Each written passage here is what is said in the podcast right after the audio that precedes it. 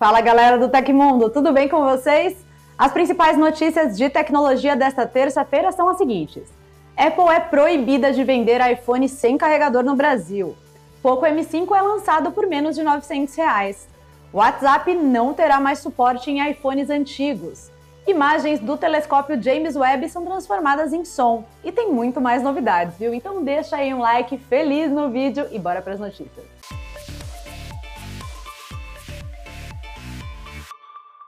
Hoje o dia já começou com a notícia de que o Ministério da Justiça e Segurança Pública, o MJSP, determinou a suspensão da venda de iPhones aqui no Brasil. Em determinação publicada no Diário Oficial da União, a Apple fica proibida de comercializar modelos a partir do iPhone 12 em território nacional. O motivo principal é a venda dos produtos sem carregador na caixa. Além da suspensão, o MJSP também determinou a cassação do registro na Anatel dos celulares da Apple a partir também do iPhone 12. O órgão ainda multou a empresa em 12 milhões 275 mil e 500 reais. Mas a maçã já tinha recebido outra multa de 12 milhões de reais do Procon Carioca na semana passada. A justiça disse que, caso persista nas infrações, a Apple poderá ser considerada reincidente e vai receber novas punições ainda mais graves. O ministério alega que as acusações são de venda casada, venda de produto incompleto ou despido de funcionalidade essencial, recusa da venda de produto completo mediante discriminação contra o consumidor e transferência de responsabilidade a terceiros. Em sua defesa, a Apple alega que a medida é voltada para precauções ambientais. A decisão do MJSP acontece um dia antes do evento de lançamento do iPhone 14. O Tecmundo tentou entrar em contato com a Apple Brasil, mas a empresa não forneceu um posicionamento oficial sobre o caso até o fechamento dessa edição. A subsidiária da Xiaomi anunciou o lançamento da linha Poco M5, os novos smartphones da fabricante chinesa que miram no custo-benefício. Para os fãs da marca, a boa notícia é que o dispositivo vai estar disponível para os brasileiros a partir de hoje por meio do AliExpress. O novo M5 é equipado com tela Full HD Plus de 6,58 polegadas e taxa de atualização de 90 Hz. Processador Helio G99, 4 ou 6 GB de RAM, Armazenamento interno de 64 ou 128 GB, expansível via microSD, a bateria é de 5.000 mAh, o carregamento é de 18 watts e a interface é a MIUI 13, baseada no Android 12. Já o modelo Poco M5S tem tela AMOLED de 6,43 polegadas, taxa de atualização de 60 Hz, processador Helio G95, NFC, scanner biométrico lateral, entrada de 3.5 mm para fone de ouvido e todas as outras configurações do modelo anterior. Apesar de ser um novo dispositivo da fabricante chinesa, a Xiaomi já disponibiliza o smartphone por meio de outros dois nomes lá na Índia, o Redmi Note 10S e Redmi Note 11 SE. O maior diferencial do Poco M5S em relação aos modelos Redmi é a interface MIUI 13. Passando aí para o conjunto de câmeras, o M5 possui traseira com três sensores, um principal de 50 50 megapixels, um macro de 2 megapixels e um sensor de profundidade de 2 megapixels. Além disso, o aparelho conta com câmera frontal de 5 megapixels. Enquanto isso, o kit do M5S conta com câmera principal de 64 megapixels, acompanhada aí de um sensor ultra-wide de 8 megapixels, além das lentes de profundidade e macro que também estão disponíveis no M5.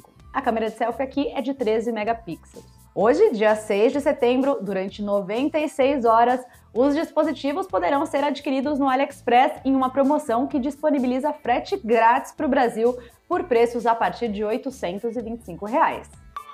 De tempos em tempos, o WhatsApp deixa de funcionar em alguns aparelhos. E agora, o mensageiro não será mais suportado em modelos antigos de iPhone. Isso acontece porque o WhatsApp para de oferecer suporte a versões desatualizadas dos sistemas operacionais. Assim, aparelhos que não atualizam mais o software acabam ficando sem o aplicativo. Depois que a Apple lançar o iPhone 14 nesta quarta-feira, dia 7, o WhatsApp vai parar de funcionar nos sistemas operacionais anteriores ao iOS 12. O site Wabeta Info informou o abandono às versões iOS 10 e iOS 11 no dia 24 de outubro deste ano. Usuários com sistemas operacionais vão receber uma mensagem para atualizar os seus softwares. Quem tem modelos posteriores, como o iPhone 5S, iPhone 6 e iPhone 6S, ainda podem usar o WhatsApp tranquilamente, com o sistema operacional devidamente atualizado. Vale destacar que os dois primeiros podem ainda instalar até o iOS 13. O iPhone 6S, inclusive, pode receber até o iOS 15.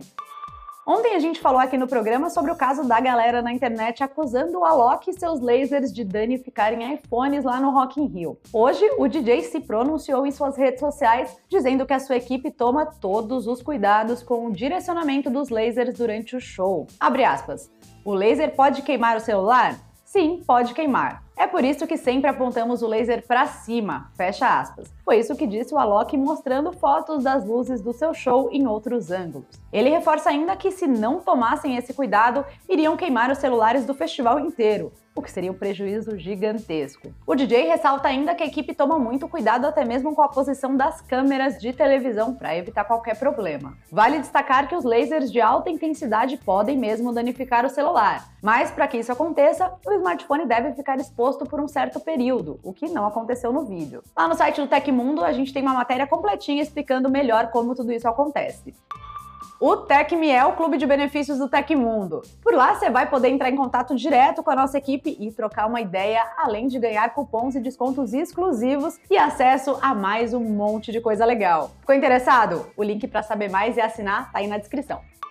Depois de encantar o mundo com as primeiras imagens e registros infravermelhos em cores enviados pelo telescópio espacial James Webb, da NASA, a agência aeroespacial está agora disponibilizando uma adaptação sonora das imagens. Por meio de um processo conhecido como sonificação, cientistas, músicos e um membro da comunidade de cegos e pessoas com deficiências visuais transformaram os dados do web em sons. Naturalmente, as faixas que a gente pode ouvir não são sons reais gravados no espaço, mas sim composições musicais feitas por Matt Russo, que é músico e professor de física na Universidade de Toronto, lá no Canadá, e seu colaborador Angel Santaguida.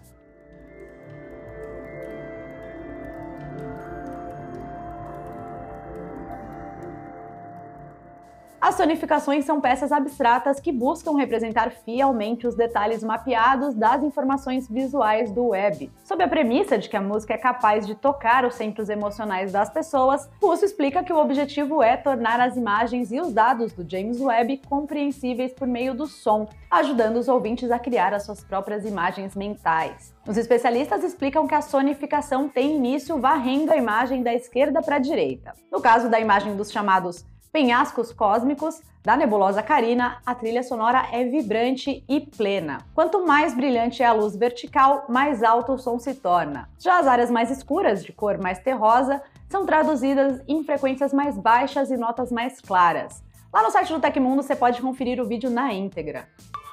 A família de um jovem de 24 anos que morreu fazendo entregas acusa o iFood de encerrar a conta do trabalhador no aplicativo 11 dias depois da sua morte.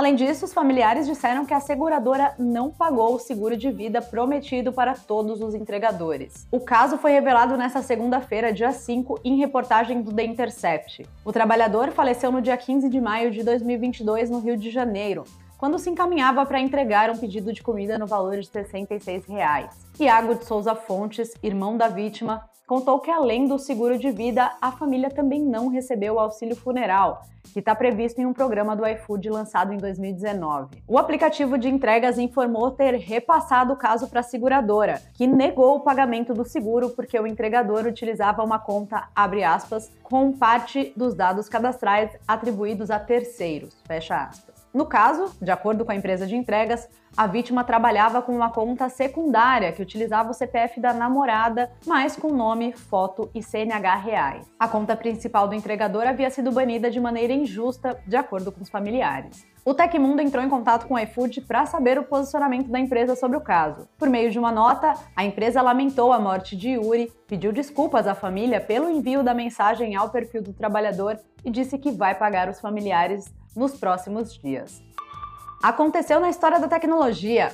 No dia 6 de setembro de 2008, depois de cinco meses de atrasos, o satélite de observação da Terra de alta resolução, GeoEye-1, foi lançado na base aérea de Vandenberg, na Califórnia. De propriedade da corporação GeoEye Inc., o GeoEye One é capaz de capturar imagens de alta resolução com detalhes de até 16 polegadas. Mas o governo dos Estados Unidos restringiu essa resolução para o seu uso próprio. O uso comercial é limitado a resoluções com detalhes menores. Como licenciado exclusivo das imagens para fins de mapeamento online, o Google tinha o seu logotipo no foguete Delta II, que foi usado para lançar o GeoEye One.